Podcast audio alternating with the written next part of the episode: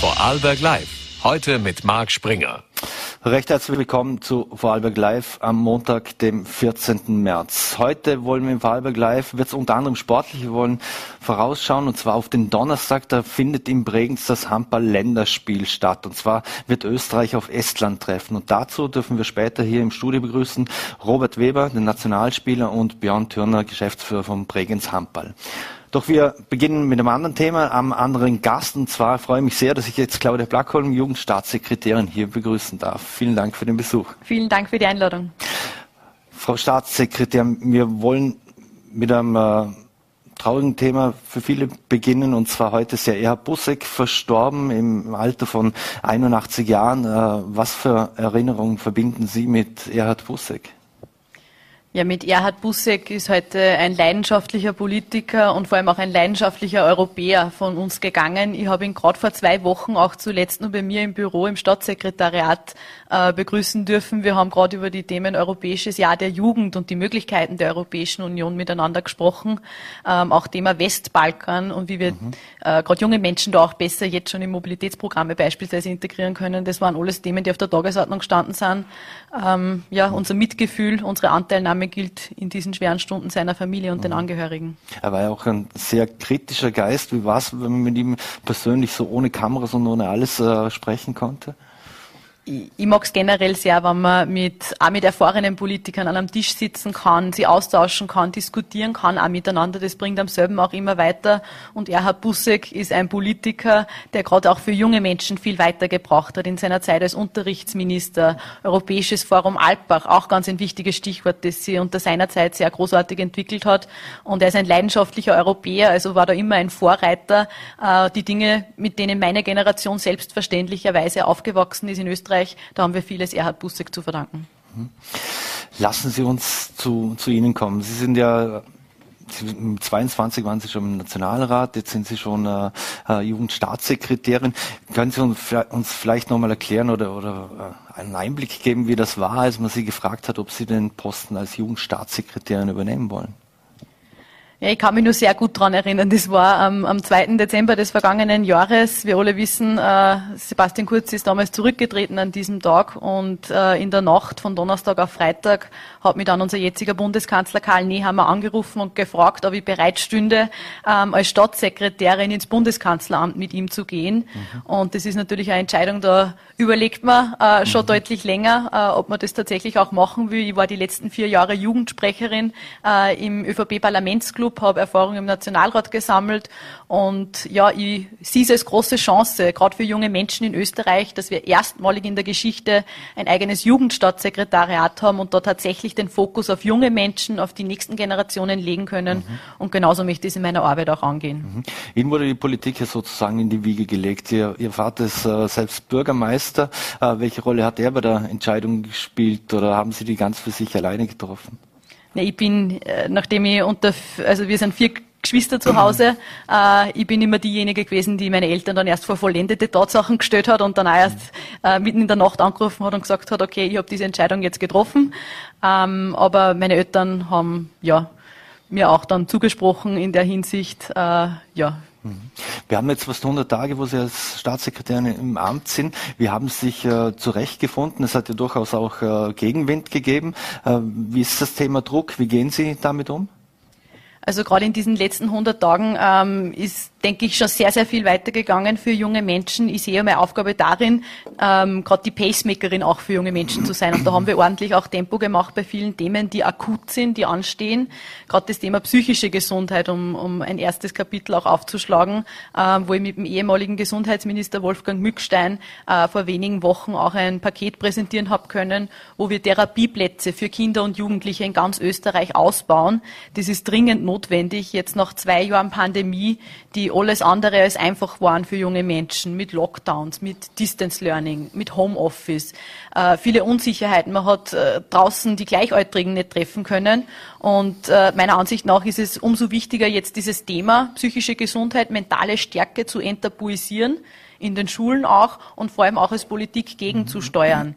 Äh, und das soll geht nur mit vielen unterschiedlichen Maßnahmen. Wir haben jetzt im Bereich der professionellen Hilfe beispielsweise angesetzt, mhm. aber genauso gehört die Prävention für mich dazu und niederschwellige Angebote für Hilfe. wie soll das Thema dann in den Schulen wirklich ankommen? Nicht, man muss ja hinkommen zu, an die jungen Menschen, äh, muss ja wissen, äh, wenn es jemandem nicht gut geht, und das wird vermutlich am einfachsten sein über die Schulpsychologie. Wie soll das dort ankommen? Reichen da die 13 Millionen, dass man da so viel investieren kann und vor allem sind auch die Ressourcen da? Also mir ist wichtig, dass jeder junge Mensch in Österreich weiß, dass es Hilfe gibt, rund um die Uhr, dass ich diese Hilfe für mich selbst oder auch für meine gleichaltrigen Kollegen in Vereinen, in der Schule, im Freundeskreis beanspruchen kann. Und deswegen ist der einfachste Weg über die Schulen, weil da erreichen wir alle junge Menschen in Österreich, möglichst niederschwellig anzusetzen. Die Schulpsychologie ist da ein ganz, ganz wichtiger Partner in dieser Angelegenheit. Deswegen haben wir auch die Schulpsychologie um 20 Prozent aufgestockt in ganz Österreich. Da ist natürlich auch weiterhin Luft nach oben, nur leider fehlt uns da das Fachpersonal, also Schulpsychologen gibt's ja leider nicht äh, in Hülle und Fülle. Aber mir schwebt vor, dass wir langfristig es auch zusammenbringen, Schulpsychologen ins Klassenzimmer zu integrieren, äh, damit die einfach äh, die gesamte Klassengemeinschaft ganz einfach auch sensibilisieren können, weil das ist das Nachhaltigste, was wir machen können im Bereich der psychischen Gesundheit, dass junge Menschen aufeinander schauen, mhm. ähm, dass da ein Bewusstsein auch da ist, okay, wenn es meiner Freundin, meinem Freund nicht gut geht oder wenn es den Kollegen bei der Jugendfeuerwehr oder wo auch immer im Verein nicht gut geht, dann weiß ich auch, wo ich für den Hilfe holen kann. Mhm. Sehen Sie das über alle Schulstufen hinweg als, als Mittel oder Tool, das eingesetzt werden soll, also sprich schon in der Grundschule, Volksschule äh, hinauf bis in die Oberstufe? So früh wie möglich, definitiv. Also wo wir junge Menschen ganz einfach auch stärken können in ihrer mentalen Gesundheit, das ist ganz wichtig. Es passiert Gott sei Dank viel und gerade dieses Enttabuisieren, dass wir es in der Politik zum Thema machen, dass viele Studien mittlerweile auch existieren, viele äh, Studien mit, mit erschreckenden Zahlen, äh, die jungen Menschen, ja, es, es nehmen Suizidgedanken zu, auch Suizidversuche ähm, depressive Symptome und dergleichen. Ich glaube, man muss einfach viel offener drüber reden, genauso wie man offen drüber redet, wenn man Zahnschmerzen hat oder wenn man sich den Fuß beim, äh, beim Skifahren bricht. Genauso muss es auch sein, dass man über diese zweite Seite der Gesundheit, abseits der körperlichen Gesundheit, über die psychische Gesundheit auch offen spricht und das Ganze enttabuisiert. Mhm. Ein anderes Thema ist, viele Jugendliche haben ja aber auch äh, gegen Corona demonstriert, sind an der Seite von äh, Menschen mit fragwürdigem Background gelaufen, informieren sich auch sehr viel über Telegram Telegram-Gruppen und ähnliches. Was muss hier geschehen, dass, äh, dass man Jugendliche auch medienkompetenter zum Beispiel macht? Gibt es hier auch Pläne? Ja, da ist der einfachste Weg, sage ich mal, über die Schulen. Gott sei Dank äh, wachsen ja junge Menschen heute schon mit, mit äh, digitalen Endgeräten auf und ich finde, es wäre der falsche Zugang zu sagen, gut, wir verbannen jetzt Handy, Tablet und Laptop äh, vom Klassenzimmer. Äh, man muss genau den umgekehrten Weg gehen, dass man in der Schule schon einen verantwortungsbewussten Umgang auch lernt und konkret zum Thema Corona auch. Also ich bin eine absolute Befürworterin äh, der Corona-Impfung, auch für Kinder, auch für Jugendliche, äh, sobald sie zugelassen ist ist, ähm, weil ganz einfach die Corona-Impfung unser Weg in die Freiheit auch ist. Dass Dinge wie die, wie die Öffnungsschritte jetzt auch endlich möglich sind und dass die hoffentlich auch von Dauer bleiben und dass wir uns nicht äh, weiterkämpfen von Lockdown zu Lockdown. Mhm. Und äh, ich finde, das Wichtigste, was wir gerade da machen können, ist Aufklärungsarbeit, sachliche Aufklärungsarbeit auch ich als junge Frau habe mich unsicher gefühlt, wie ich in die sozialen Medien gelesen habe, okay, ähm, die, die Corona-Impfung macht offenbar unfruchtbar, mhm. ähm, aber wem vertraut man mehr? Am anonymen Facebook-Posting oder dem eigenen Arzt? Und ich habe dann auch meinen Arzt gefragt, äh, das würde ich auch jedem jungen Menschen raten, der unsicher ist. Mhm. Wenn Sie Vertrauen ansprechen, auch in Bezug auf die Impfung. Jetzt hat man Impfpflicht eingeführt, hat sie ausgesetzt, Maßnahmen fallen, die Zahlen steigen. Wenn ich alleine hier in Vorarlberg in Dornbirn heute geschaut habe, äh, behördlich, bei den Behörden behördlichen Tests ewig lange Schlange. Wie kann man das Vertrauen äh, in die Politik bei den Jugendlichen wieder erhöhen? Also wir arbeiten in der Politik, gerade was Corona betrifft, sehr, sehr eng mit Expertinnen und Experten zusammen in einer eigens eingerichteten Kommission. Äh, und diese Kommission hat ja gerade diese Schritte auch äh, befürwortet, diese Öffnungsschritte. Äh, und ich sehe es als riesengroßen Meilenstein. Wir haben jetzt zwei Jahre Pandemie ziemlich genau hinter uns. Der erste Lockdown ist auf dem heutigen Tag genau.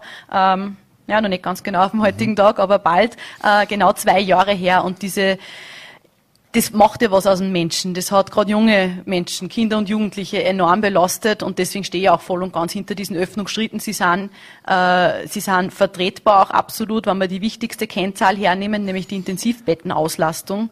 Äh, und um die geht es am Ende des Tages jetzt explodieren gerade die, die äh, Corona-Fallzahlen, aber mhm. Gott sei Dank, ich habe selber auch vor drei Wochen gehabt, ähm, ist es immer mit einem Maß, sage ich einmal, wo man, wo man äh, schwere Verläufe so gut es geht verhindern kann und man sieht auch, dass die Impfung wirkt. Mhm. Jetzt ist aber so, ähm, wenn man mit Menschen aus dem Gesundheitsbereich spricht, dann sagen die ja, zuerst haben wir uns auf die Inzidenz, äh, haben wir nur auf die geschaut, dann haben wir nur auf die Intensivbetten geschaut, haben man schaut zu wenig, was rundherum passiert, was ähm, ist nach wie vor so, dass Operationen ausgesetzt werden müssen und ähnliches, dass, dass die, das Pflegepersonal unter extrem hohem Druck leidet. Also ist es richtig, dass wir jetzt alles öffnen, nur weil wir auf der Intensivstation vermeintlich hier im Fall, ich glaube, bei acht Prozent liegen, was äh, mit Covid belegt ist? Ist es, äh, ist es trotzdem sinnvoll? Tragen Sie es trotzdem vollumfänglich mit? wir haben ja die wichtigste Lösung gegen die Corona-Pandemie selbst in der Hand und das ist die Impfung. Man kann sie unkompliziert äh, in in jeder Region Österreichs zu jeder Tageszeit mittlerweile impfen lassen. Und das ist auch mein klarer Appell. Also wenn wir nicht dieses, dieses Weiterwursteln von Lockdown zu Lockdown weiterhin haben wollen, dann ist es wichtig, dass wir uns impfen lassen. Äh, das garantiert einen Schutz zu 85 Prozent, keinen schweren Verlauf. Ich habe es auch selber bei mir gemerkt. Ich habe vor drei Wochen Corona gehabt äh, und ich kann jedem nur empfehlen, sich impfen zu lassen, aus Solidarität auch, ähm, anderen gegenüber, Risikogruppen gegenüber, äh, weil das wird uns dann irgendwo den Weg auch ebnen, dass wir mhm. weiterhin wieder reisen können. Die Dinge, die gerade das Jungsein auch ausmachen, wo wir die letzten beiden Jahre auf vieles verzichtet haben müssen. Mhm. Auslandssemester, die ausgefallen sind, Maturabälle, äh, Veranstaltungen, Vereinsveranstaltungen, vieles hat ja wieder abgesagt werden müssen. Das kommt ja neben der psychischen Gesundheit, sage ich mal, auch ganz stark mhm. dazu bei jungen Menschen. Wie kann man eben die jungen Menschen wieder davon überzeugen? Brauchen wir Testimonials? Brauchen wir so Kampagnen und Aktionen, um denen das zu zeigen, dass, dass die Impfung wirkt? Äh, was wäre Ihr Ansatz, Ihr Vorschlag hier auch im Hinblick auf die Vergangenheit, wo ja einiges falsch gelaufen zu sein scheint? Also das Wichtigste ist sachliche und wissenschaftlich fundierte Information, nachdem so viele unterschiedlichste alternative Fakten auch kursieren. Äh, und, und da arbeiten wir als Politik auch mit Expertinnen und Experten zusammen. Und das ist das Wichtigste, dass wir Aufklärungsarbeit leisten, auch in den Schulen beispielsweise. Und mein Appell bleibt an die jungen Menschen, wer sich unsicher ist, bitte das Gespräch mit dem eigenen Arzt suchen. Mhm. Wie geht es Ihnen dabei, wenn man nach dem ersten äh, Öffnungswochenende zum Beispiel sieht auf TikTok und ähnliches, äh, wenn die, die jungen Leute posten, positiven Corona-Test, weil sie vor vier Tagen auf, äh, auf einer Party war. Was löst das in Ihnen aus? Ja, ich glaube generell, diese Öffnungsschritte haben wir uns sehr, sehr lange herbeigesehnt. Zuletzt war die Nachtgastronomie im Oktober, ähm, glaube ich, des vergangenen Jahres das letzte Mal geöffnet. Jetzt haben wir März. Äh, und natürlich ist das, also ich hätte mir das vor mehr als zwei Jahren nicht für möglich gehalten, dass wir jemals über Sperrstunden diskutieren mhm. oder über Nachtgastronomie, dass das auf einmal ein Politikum werden muss. Mhm. Und wir müssen uns jetzt mühevoll diese Selbstverständlichkeiten zurückkämpfen. Ich stehe aber voll und ganz hinter den Öffnungsschritten, mhm. weil sie epidemiologisch klar vertretbar auch sind zu diesem mhm. Zeitpunkt. Wie gehen Sie, wenn man TikTok, äh, Telegram und ähnliches äh, anspricht, äh, wie gehen Sie mit, mit Hate und, und, und, dieser ganzen Radikalisierung, die dort auch zum Teil von, vonstatten äh, geht, wie gehen Sie damit persönlich um? Sie sind ja selbst auch auf praktisch jeder großen Social-Media-Plattform vertreten. Ja, ich lese zum Glück nicht alle Kommentare, die über mich oder unter meine Postings äh, immer wieder geschrieben werden. Viel wichtiger ist mir die Rückmeldung, die im direkten Gespräch zurückkommt. Und so versuche ich auch zu differenzieren. Also wenn ich irgendwo äh, einen anonymen Tweet lese oder einen Kommentar in einem Forum, dann stelle ich mir selbst vor, okay, wird dir die Person genauso eins zu eins ins Gesicht sagen? Vermutlich nicht. Äh, viel wichtiger sind mir die konstruktiven Rückmeldungen, auf die ich mich auch frei. Deswegen bin ich auch in den sozialen Medien vertreten, weil ich jungen Menschen einen ganz einfachen, unkomplizierten Weg auch äh, geben will, sie an die Politik zu wenden. Und ich kriege mittlerweile wesentlich mehr Nachrichten auf Instagram als wie über sämtliche andere Kanäle, als wie per Mail, äh, weil einfach mhm. junge Menschen ganz unkompliziert schreiben, hey Claudia, wie schaut's aus? Äh, wie ist das mit der Matura? Wie ist das mit meiner Lehre? Ähm, können wir nicht da was machen im Bereich psychische Gesundheit? Ähm, das ist mir ganz wichtig und auf das freue ich mich auch weiterhin, wenn junge Menschen rückmelden. Mhm.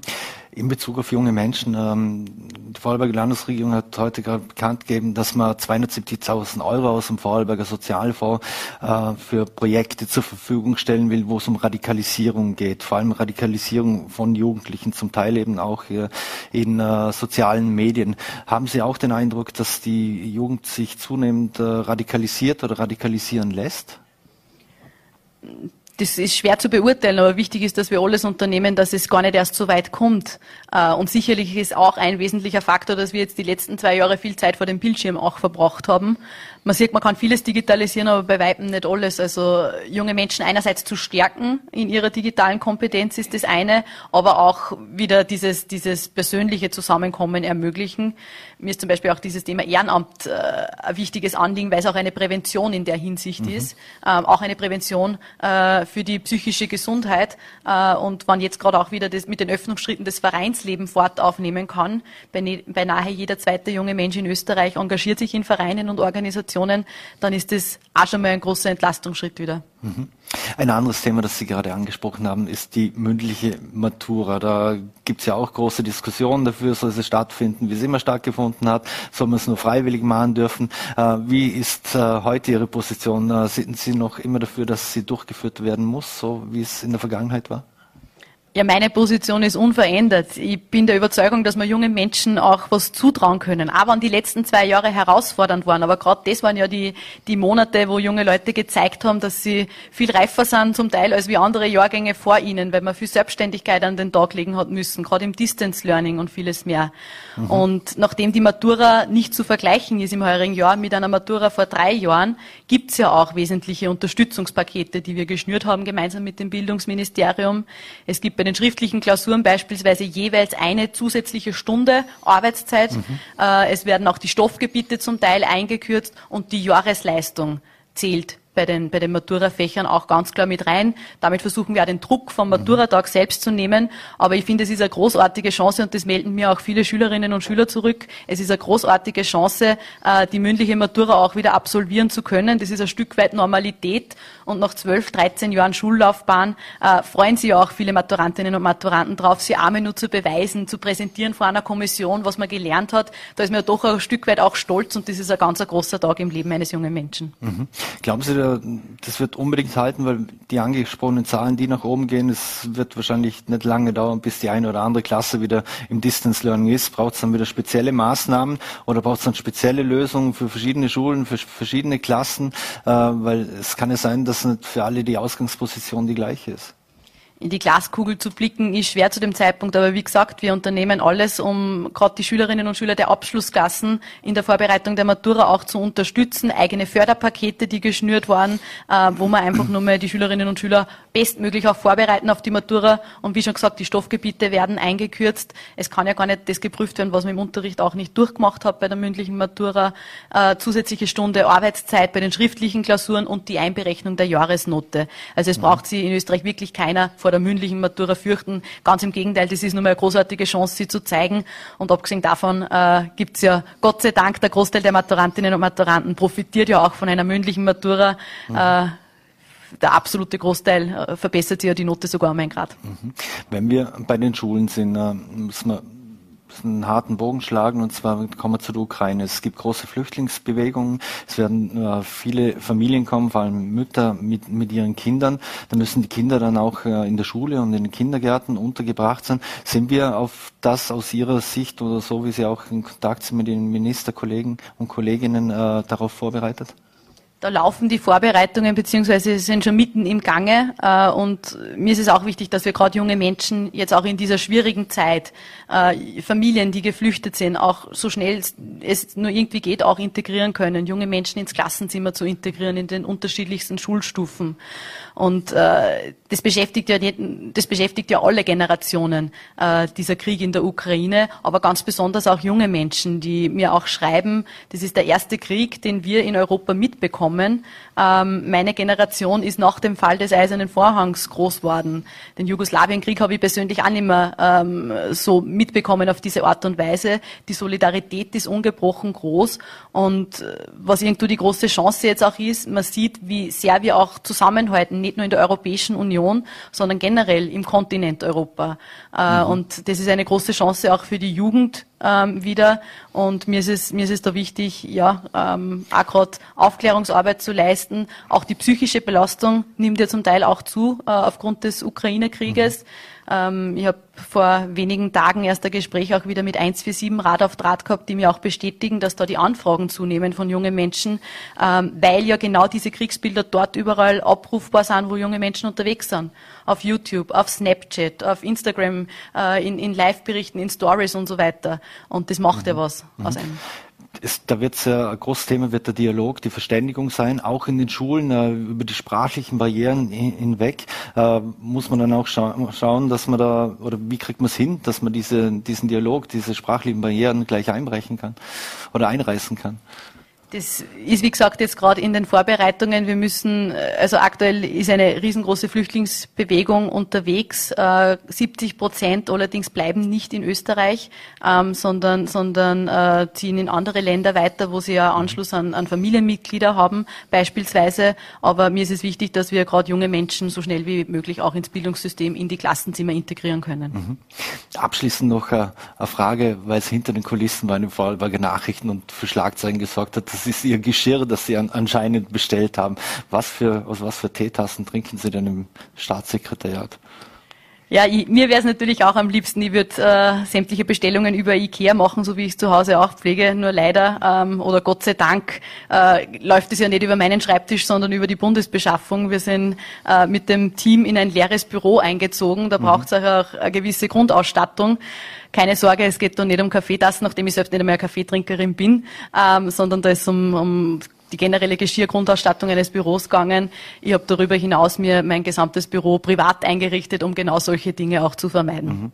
Eine letzte persönliche Frage sei mir noch erlaubt. Man hört Work hard, Party hard, das sei bei Ihnen zutreffend sein. Meistens die letzte und wieder die erste, die am nächsten Morgen pünktlich zu den Terminen äh, erscheint.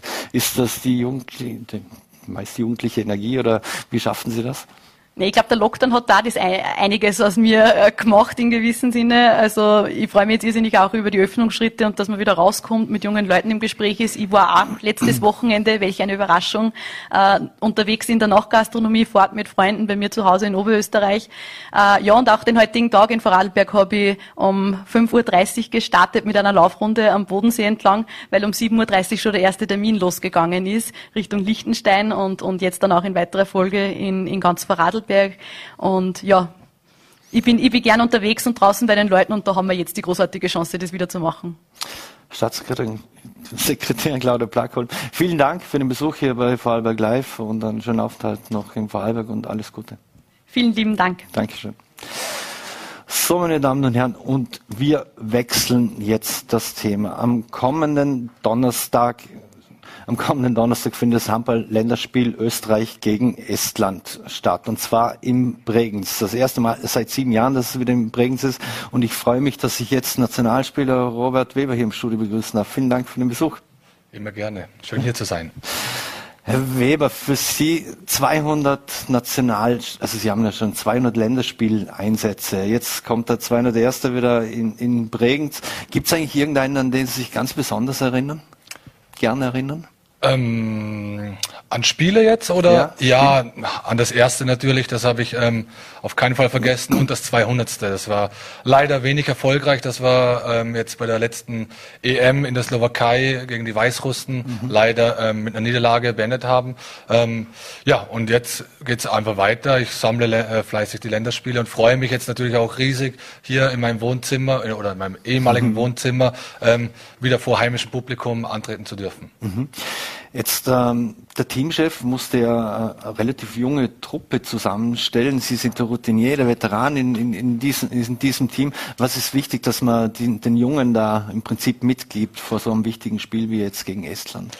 Ja, ich glaube generell hat es hier jeder Einzelne verdient, der hier in unserem 17-Mann-Kader mit dabei ist. Ähm, es sind alles sehr, sehr gute Jungs und ähm, ich glaube, es ist nicht mal so schlecht, dass man mal ein bisschen verjüngt hat, dass mal frisches Blut mhm. da reinkommt.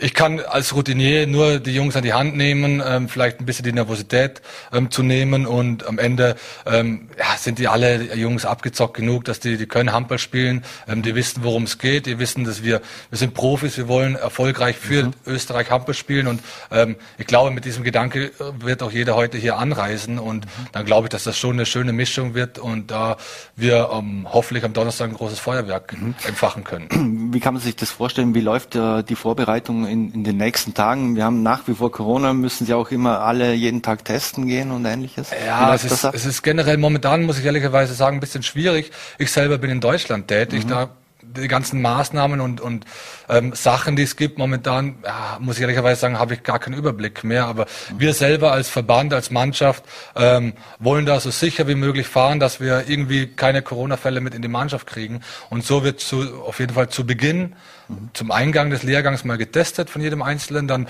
versucht man natürlich auch die Maske zu tragen, wo es nur geht. Und natürlich ähm, werden jetzt so private Ausflüge zwischen den Trainings untersagt, dass man da nicht irgendwie sich jetzt mit möglichst vielen Leuten trifft und dann eventuell noch de, den Coronavirus mit in die Mannschaft schleppt. Und das wollen mhm. wir einfach vermeiden, damit das Spiel am Donnerstag auch ähm, mit dem vollen Kader ähm, stattfinden kann. Mhm. Ich habe es gesagt, Sie sind ein sehr erfahrener Spieler. Wie, wie bauen Sie die Spannung auf? Kommt die bei Ihnen automatisch, sobald es äh, in, die, in die Halle geht, dann am Spieltag oder, oder gibt es irgendeine spezielle Motivation, äh, mhm. Motivationszeremonie? Nee, da, da ich schon, wie Sie sagen, schon ein bisschen länger dabei bin, bin ich da eher so ein entspannterer Typ, ein relaxter Typ. Ähm, aber als ich dann erfahren habe, dass dieser Lehrgang eben hier in Bregen stattfinden wird, ähm, habe ich mich riesig darauf gefreut und ich freue mich auch heute Abend gleich in die Halle, ein ähm, bisschen Handball zu spielen, ein bisschen die, die alten mhm. Knochen zu bewegen und ähm, ja und einfach die Jungs wieder zu sehen. Und dann am Spieltag, wenn es dann wirklich ähm, um wichtige Punkte geht, dann hat man dann schon seinen Rhythmus, wo man sich dann einfach ein bisschen fokussiert, konzentriert auf den Gegner. Aber das ist auch jeder individuell, also da bereitet sich jeder selbstständig auf das Ganze vor. Generell als Mannschaft ist es schwierig in der Kürze der Zeit. Ich habe mal gerechnet, ich glaube, wir haben nur vier Trainingseinheiten wie Sie schon zu Beginn mhm. gesagt haben, wir haben viele neue Jungs ähm, mit dabei an diesem Lehrgang und da gilt es einfach an den taktischen ähm, äh, Mitteln zu arbeiten, um die, die Jungs so schnell wie möglich da integrieren zu können. Mhm. Es gibt ja zahlreiche verletzungsbedingte Ausfälle, darum sind auch einige junge Spieler jetzt dabei. Wie schätzen Sie grundsätzlich die Ausgangslage gegen Estland ein? Was, was sind die Esten auch für Team? Ja, also generell, wir kennen sie ja aus der letzten Quali mhm. für die Europameisterschaft. Ähm, zweimal gewonnen. Genau, da konnten wir sie zweimal schlagen. Ähm, ja, es sind andere Vorzeichen. Es ist alles, ja, muss man auch als Sportler sagen, die ganzen ganze Pandemie und so Sachen, das, man ist halt oft gezwungen, auch einfach irgendwie zu improvisieren. Und ähm, ja, jetzt aktuell ähm, glaube ich, dass wir, ich denke, wir sind die stärkere Mannschaft auf jeden Fall, wenn wir unser Potenzial auf die Platte bringen können. Ähm, ja, die Esten sind körperlich sehr stark. Ich glaube, in Estland selber ist der Handball nicht ganz so groß, aber haben auch, ähm, wie Mike Batrei, den ich aus Deutschland kenne, ähm, auch Spieler, die, die ähm, ja, nicht jetzt Weltspielerformat haben, aber schon gestandene Erstligaspieler sind in der deutschen Bundesliga. Und da muss man einfach gucken, dass wir unseren Stiefel runterspielen. Und dann bin ich mir guter Dinge, auch mit den eigenen Fans im, im Rücken, dass man da mhm. mit zwei Punkten dann ähm, nach Estland fliegt. Mhm. Heißt, man muss gleich vor der, vor der ersten Sekunde an den, den Kampf annehmen und auch äh, die, die Körperlichkeit und zuerst mal in der Defensive sich aufstellen und um dann in der Offensive zuschlagen zu können? Genau, ich glaube, das wird auch der, das Augenmerk von unserem Trainer sein, dass wir einfach eine stabile stabile Deckung stellen mit einem guten Torhüter dahinter. Ich glaube mit Ralf Patrick Häusle, der auch in seinem eigenen Wohnzimmer tatsächlich ähm, vor heimischem Publikum ähm, im Tor steht, ähm, werden wir einen guten Rückhalt haben und, und dann kann man eben über ein schnelles Tempospiel ähm, zu leichten, schnellen Toren kommen. Und wenn man dann vor allem zu Beginn, wie Sie gesagt haben, heiß ist, da den Kampf mhm. annimmt, dann kann man auch solche Mannschaften relativ schnell brechen und dann, ähm, ja, hoffentlich wird es dann ein, mit einem guten mhm. Ende für uns ausgehen und mit einem klaren Sieg, dass man dann mit einem guten Polster am Sonntag in Darlehen dann antreten kann. Wie wichtig wird das Publikum sein hier in Bregenz im Vorarlberg? Ja, Publikum ist generell wichtig. Wir waren jetzt, oder ja, überall, glaube ich, in der Sportwelt waren es jetzt ähm, die letzten zwei Jahre ähm, fast gewohnt, muss man sagen, ähm, vor leeren Rängen zu spielen. Und jetzt, ähm, was ich gehört habe, ist ähm, volle Kapazität erlaubt in, in, mhm. in Österreich. Und da das Ländle immer ein gutes Pflaster ist für, für Derbys, was ich von früher noch kenne, Hart Bregenz, mhm. ähm, glaube ich, wenn jetzt die Männer österreichische Nationalmannschaft hier in Bregenz auftritt, dass da hoffentlich eine volle Halle sein wird und dann ähm, ja, es kann schon die, die ein oder andere Prozentzahl ähm, aus der Mannschaft rauskitzeln. Mhm. Jetzt gibt's äh, mehr oder weniger parallel dazu äh, Länderspiel der, der Junioren, also 2004er Jahrgang äh, Österreich-Schweiz und da ist ja ihr Neffe Linus Weber dabei. Heißt das, da steht der nächste Weber schon Antiportas für das Nationalteam? Ich hoffe es. Also wir generell sind eine sehr hampelverrückte Familie. Alle meine, ich habe ja drei Geschwister, ähm, die haben alle Hampel gespielt. Mittlerweile bin ich der letzte aktive ähm, Part. Mein kleiner Bruder eben, der, der der Papa von, von Linus. Mhm. Ähm, der ist jetzt mittlerweile Trainer von, vom Harder Future Team.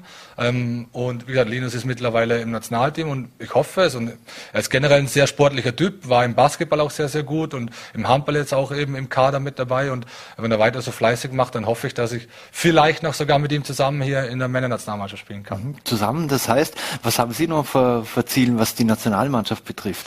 Ja, ich ich stecke mir selber immer relativ hohe Ziele. Also ich möchte auf jeden Fall ähm, große Ereignisse spielen. Das ist natürlich für uns als Sportler das, das aller, allercoolste bei einer, bei einer WM, bei einer EM jetzt, wo die ganzen Maßnahmen ein bisschen gelockert werden. Die letzten zwei Großereignisse waren ja eigentlich, eigentlich fast vor leeren Rängen immer und ich würde mir schon mal noch mal wünschen, ein großes Ereignis mit vollen, also mit vollen Arena, voller Halle zu spielen. Das wäre schon ein Traum. Und da, sich einfach mit den besten Mannschaften der Welt zu messen, ist ein Traum eines jedes Sportlers. Und ich bin noch topfit, ich, ich bin motiviert, ich habe Spaß am, am mhm. Handball. Und solange das noch ist und solange mich der, der Teamchef noch einlädt, dann ähm, bin ich natürlich immer herzlich oder immer mhm. gerne mit dabei. Mhm. Eine letzte Frage noch zu Ihnen persönlich. Sie stehen mit 2454 Treffern in der deutschen Bundesliga auf Platz 5. Es fällen nur ungefähr 60 Tore auf dem Viertplatzierten.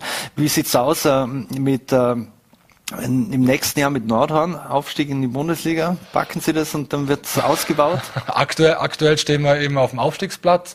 Ähm, ja, und ähm, natürlich wollen wir das Ziel unseres Vereines ist aufzusteigen. Ähm, das ist auch von jedem Spieler von uns. Ähm, ja, jeder möchte in der sogenannten stärksten Liga der Welt Handball spielen, sich mit dem Besten der Welt messen. Und es ist noch ein langer Gang, muss man ehrlicherweise zugeben. Die zweite Liga ist sehr verrückt, sehr durchwachsen. Also mhm. da ist wirklich so, da, da kann der Erste verliert gegen den Letzten und, und umgekehrt. Also das ist wirklich sehr verrückt. Und wir haben jetzt aktuell noch, ich glaube, 13 oder 14 Spiele vor der Brust. Das ist vom Aufstiegsrennen relativ ähm, knapp, mhm. aber ehrlicherweise, wenn es die Möglichkeit sich ergibt, um in der ersten Liga nochmal angreifen zu können und da vielleicht noch ein, zwei Plätze gut zu machen, dann mhm. nehme ich das natürlich dankend an. Mhm. Werden Sie Ihre Karriere schl äh, schlussendlich in Deutschland beenden oder ist es durchaus möglich, dass Sie ins Ländle dann zurückkehren?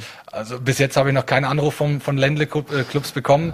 Ähm, ich bin ehrlich ich bin da offen für alles, muss ich zugeben. Ich bin da jetzt nicht irgendwo ähm, in Stein gemeißelt, dass ich sage, ich muss ins Ländle zurück oder ich bleibe mhm. in Deutschland. Ähm, ich bin da für alles offen. Ich, ich liebe den Handballsport und ich bin jetzt in dem Alter, wo ich jetzt sage, ich möchte irgendwo was auch machen, wo es mir Spaß macht, wo ich auch mein Wissen, mein, meine Routine, das, was ich selber über die 20 Jahre Profi-Handball gelernt habe, auch einfach mhm. jungen Mitmenschen mitgeben kann. Ähm, sowas ist so mein Ziel und, und mhm ja, solange ich das noch habe, möchte ich einfach noch weiterspielen. Und wo ich dann am Ende meine Füße hochlege, ähm, werde ich dann, ich glaube, spontan entscheiden. Und mhm. ich glaube, alleine werde ich das auch nicht das Recht haben, das zu entscheiden.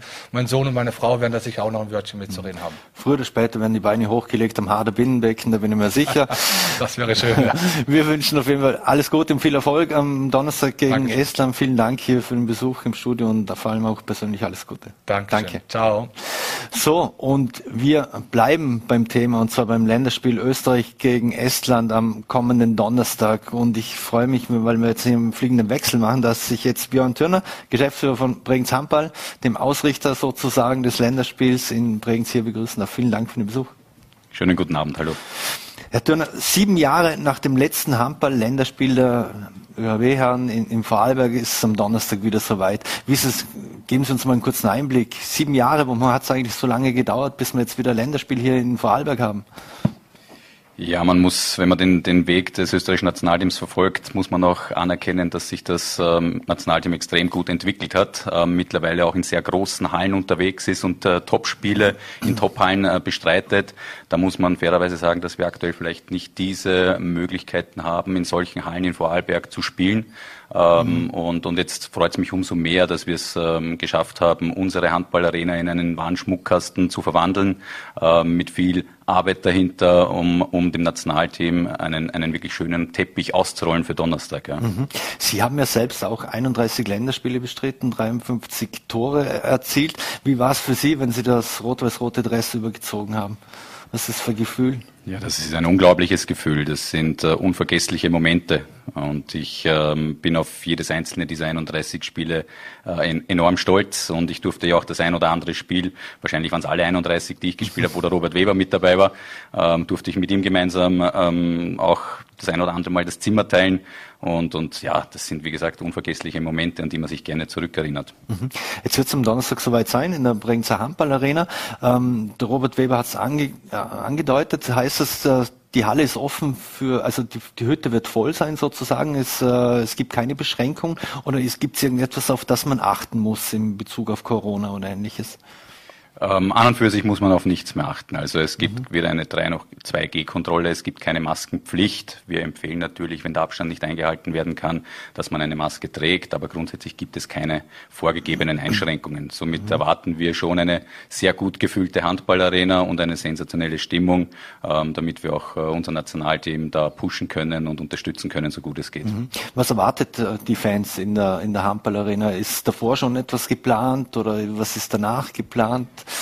Im Vorfeld findet das ähm, Junioren-Nationalteamspiel statt ähm, und die 2004er spielen ähm, um, um 16 Uhr bereits gegen die Schweiz. Und da ja, denke ich, wird der ein oder andere Zuschauer sich schon darauf freuen, auch äh, die zukünftigen ähm, Herrennationalteamspieler bewundern zu können. Mhm.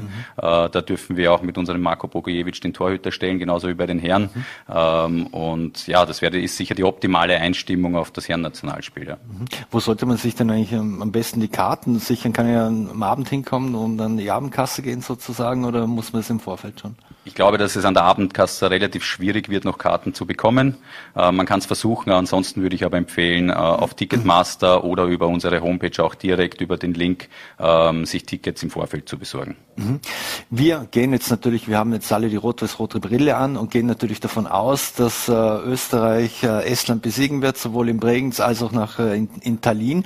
Das heißt, es wird jetzt zu einer zweiten Runde kommen, wo unter Anführungs wo dann vermutlich auch Island warten könnte. Ist das korrekt? Wird das dann wieder in Bregenz stattfinden? Also wenn wir es schaffen, Estland ähm, zu überwinden, diese Runde mit Estland zu überwinden, ähm, dann wird es das Spiel um den Einzug ähm, oder die, die Quali-Runde um den Einzug ähm, zur, zur Handball-WM tatsächlich gegen Island geben und tatsächlich auch in Bregenz. Das ist vereinbart, das ist fixiert. Am 13. April, Mittwoch 13. April in den Osterferien, wird das Herren-Nationalteam dann ein weiteres Mal bei uns gastieren. Mhm. Gibt es auch Alternativprogramm? Wir gehen natürlich nicht davon aus, dass, es, dass wir ausscheiden gegen die Esten, aber würde es ansonsten ein Alternativprogramm geben? Geben oder was, was wäre sonst Wir denken nicht unbedingt an dieses Szenario, aber ja, ähm, wir haben vorgesorgt, sollte es tatsächlich so sein, dass wir nicht gegen Island spielen können, dann wird es ein freundschaftliches Länderspiel geben äh, und da muss man dann sehen, welcher Gegner zur Verfügung steht, steht, stehen wird, aber auf jeden Fall ein sehr attraktiver Gegner. Mhm. Vielleicht einer aus der Nähe?